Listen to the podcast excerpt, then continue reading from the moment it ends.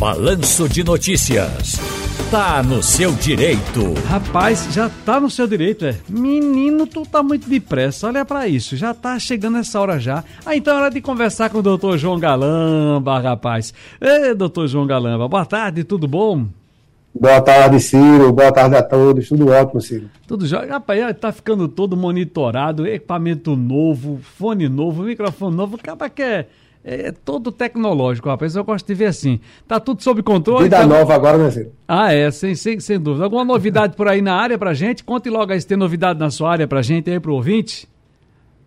Ciro, a, a novidade que o, o, professor já, já antecedeu aí, que vem movimentando, são 41 mil empregos em jogo, né? Essa questão da, da, das americanas. Sim. Assim, só tranquilizando esses 41 mil funcionários aí, é, aproveitando sua grande audiência, é que, a princípio, esses funcionários não vão ter nem qualquer tipo de, de, de prejuízo, né? Os empregos serão mantidos. Agora, obviamente, que diante de um quadro desse da, da de recuperação judicial, empregos é, estão em jogo, né? Mas não necessariamente em razão do, do, da recuperação judicial, esses funcionários vão ser demitidos.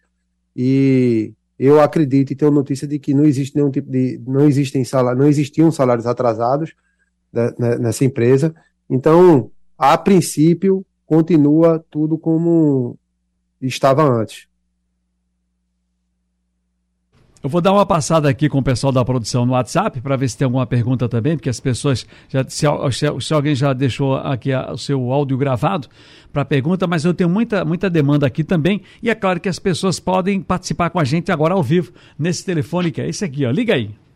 34213148 Rádio Jornal. Tá no seu direito de hoje com o advogado trabalhista João Galamba. Você pode enviar a sua mensagem 991478520. Uma informação que em diversas ocasiões aparece, mas na realidade é ilegal, doutor João. A questão é que a consolidação das leis de trabalho, a CLT, determina que o empregador não poderá exigir para fins de contratação mais de seis meses de experiência do candidato a emprego. É possível denunciar quando é identificada essa exigência? Porque eu lembro que lá atrás eram três meses, não é isso? Exato, Ciro. É, foi uma, uma, uma das novidades da, da dessas inovações aí da, da reforma e está previsto lá no artigo 442A da CLT. O objetivo, segundo os legisladores, é ampliar as oportunidades de emprego para aqueles trabalhadores recém-ingressos no, no mercado de trabalho. Né? E aqueles que já estão no mercado de trabalho há algum tempo, é, mas que tenham a oportunidade de procurar um novo emprego. Mas a gente vê também a, a, o problema de que algumas empresas, pelo fato de, de, de estarem na procura de, de, funcionários e assumirem o risco do negócio, às vezes são, são é, iludidas né, por, alguns, por algumas promessas de, de, de trabalhadores, mas que na realidade está, faz parte do, do, do risco de negócio da empresa. E os, empre, os, empre, os empregados, né, ou pretensos funcionários que tiverem concorrendo à vaga e forem surpreendidos com isso, podem denunciar junto ao Ministério do Trabalho, junto às delegacias regionais do trabalho, para que haja investigação e aquela empresa possa, após, obviamente, é, a investigação ser, ser multada pelo órgão fiscalizador. Certo. Agora veja, qual é a importância de não haver necessidade de experiência? Qual a importância de não haver necessidade de experiência? É para justamente, é, Ciro, esses novos funcionários que são é, recém-chegados ao mercado de trabalho, eles possam ter a mesma oportunidade daqueles trabalhadores que já, este, já tenham, né, como a, a, bem, a lei já proíbe, mais experiências que ele. Então, é a oportunidade, a lei trabalhista, ela oportuniza com, com essa legislação, com esse artigo, que outros funcionários possam, que outros, que novos empregados, novos funcionários entrem no mercado de trabalho e tenham as mesmas condições que aqueles já estão, os mais experientes. Entendo. Olha, mais uma vez eu reforço para você, 991478520 e tem também o telefone da Rádio Jornal para você fazer perguntas aqui nas questões trabalhistas. O telefone é esse aqui, ó. 34213148 Rádio Jornal Uma pergunta aqui que é interessante também, o senhor falou no começo sobre uh, essa questão das lojas americanas, mas muita gente tem perguntado também é da preocupação das pessoas que eu até demos a notícia do terceirizado, doutor João Galamba. Tá chegando, começou no terceirizado para depois partir para o seletista. Mas, veja, tem, tem muita gente que quando aconteceu isso, veio a público para dizer o seguinte: olha, eu tinha uma empresa pequena, que o meu faturamento dependia do serviço que eu prestava a essa empresa, a essa loja. Eles me dispensaram, criaram o seu próprio núcleo de distribuição e agora, com essa crise, o primeiro a sofrer é o núcleo de distribuição. Quer dizer, já temos uma empresa que quebrou e está lá fora com um monte de pais e famílias desempregados lá de trás, num processo que vem de 20 anos de mudança de donos, e agora mais uma pancada dessa. E parece que ninguém responde. Ontem uma, uma senhora me abordou na rua, eu até falei com o Castilho aqui na, no momento econômico, dizendo o seguinte: olha, se você tiver devendo centavos a um banco, a um banco, a situação da sua vida está encalacrada.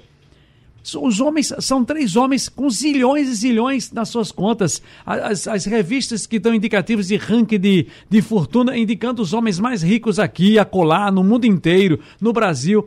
E aí vê um negócio desse e, as, e outras pessoas pagam e os bancos estão nem aí. Que coisa, não? Que, que diferença de tratamento, rapaz.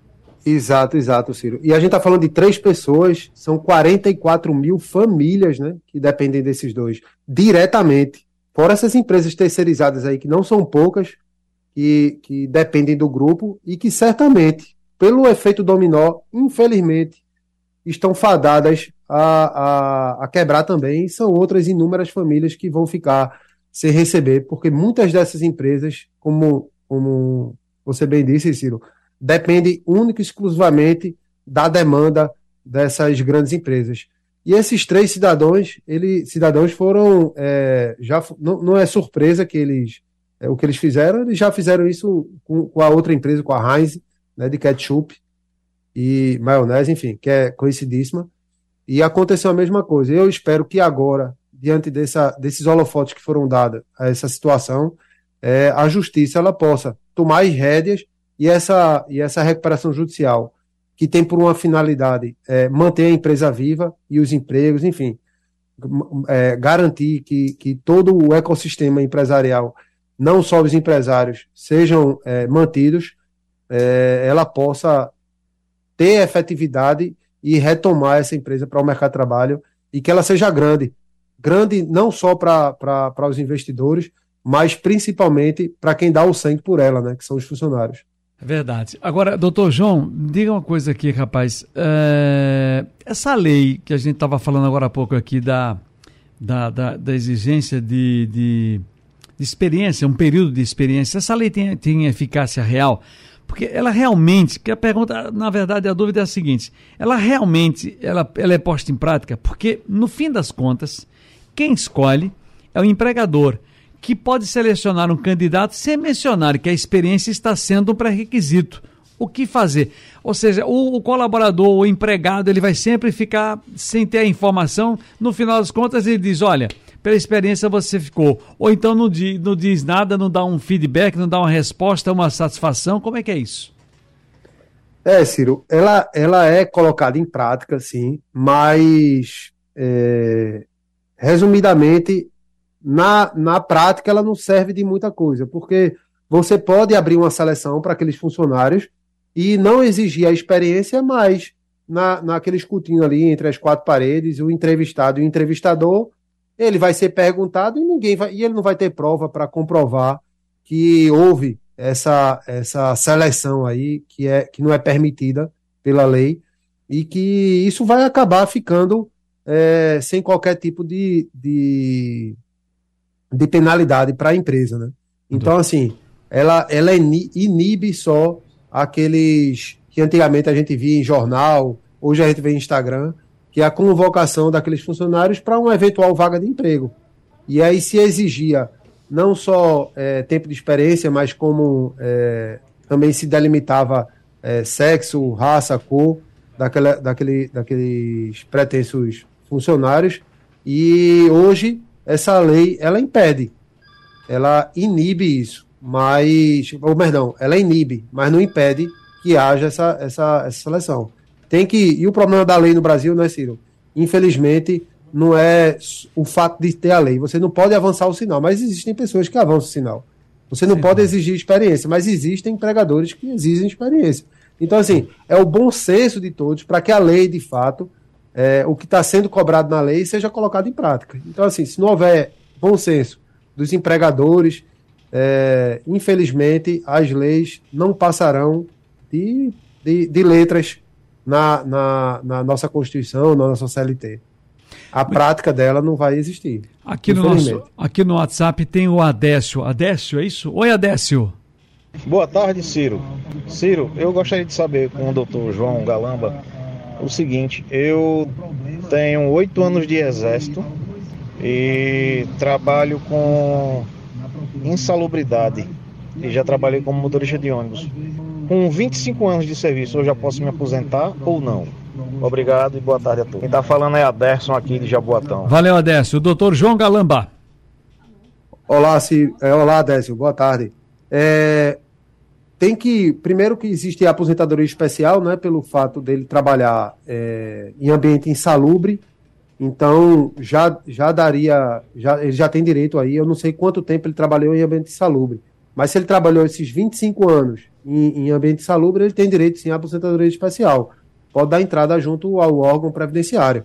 E tem o tempo de serviço militar, que aí pode ser é, computado junto com, com, com, esse período dele para que somado, é, caso não seja não sejam os 25 anos de, de contribuição como tempo especial, para que somado com esse tempo de serviço militar ele possa vir a conseguir a, a aposentadoria mais cedo, né? Se, é, se for essa a, a questão.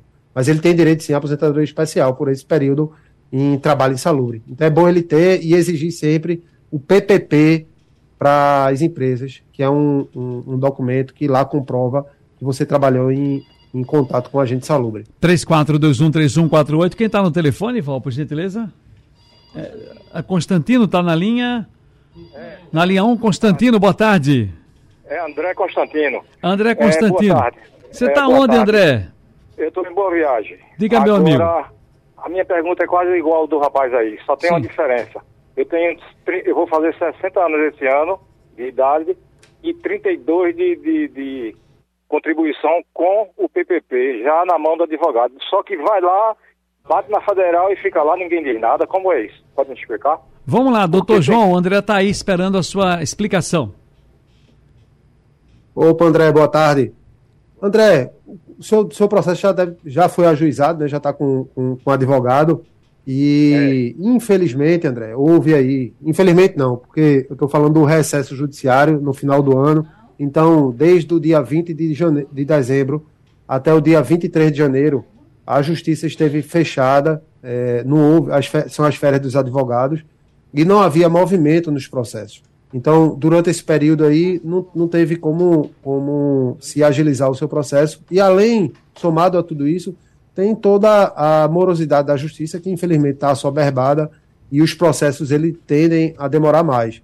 Apesar de que esses processos previdenciários é, contra o INSS, eles costumam ter um, um, um tempo de resposta um pouco mais rápido, mas ainda assim demoram bastante. Mas, André, certamente, se você está assistido por advogado e esses tempos que o senhor me disse, de ter tanto de idade quanto de contribuição, é uma questão de tempo para que o senhor venha a ser é, aposentado, sua aposentadoria vai ser deferida junto à Justiça Federal.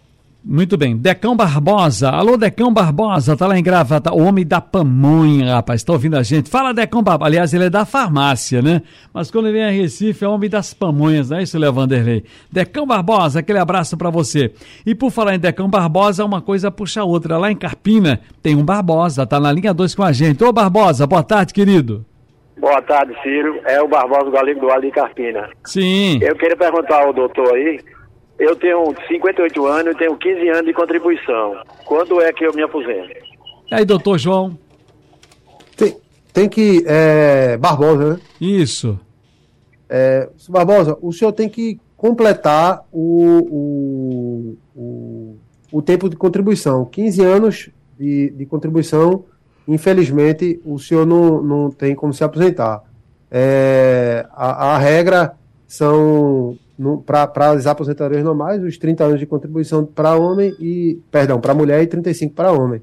Então, assim, o senhor, pelo o, o período que o senhor está me falando, se a sua aposentadoria não for especial, o senhor ainda tem aí uma estrada longa para trabalhar.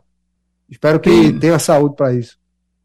Paulinho está no WhatsApp para a gente encerrar essa demanda agora. Paulinho, diga lá, amigo.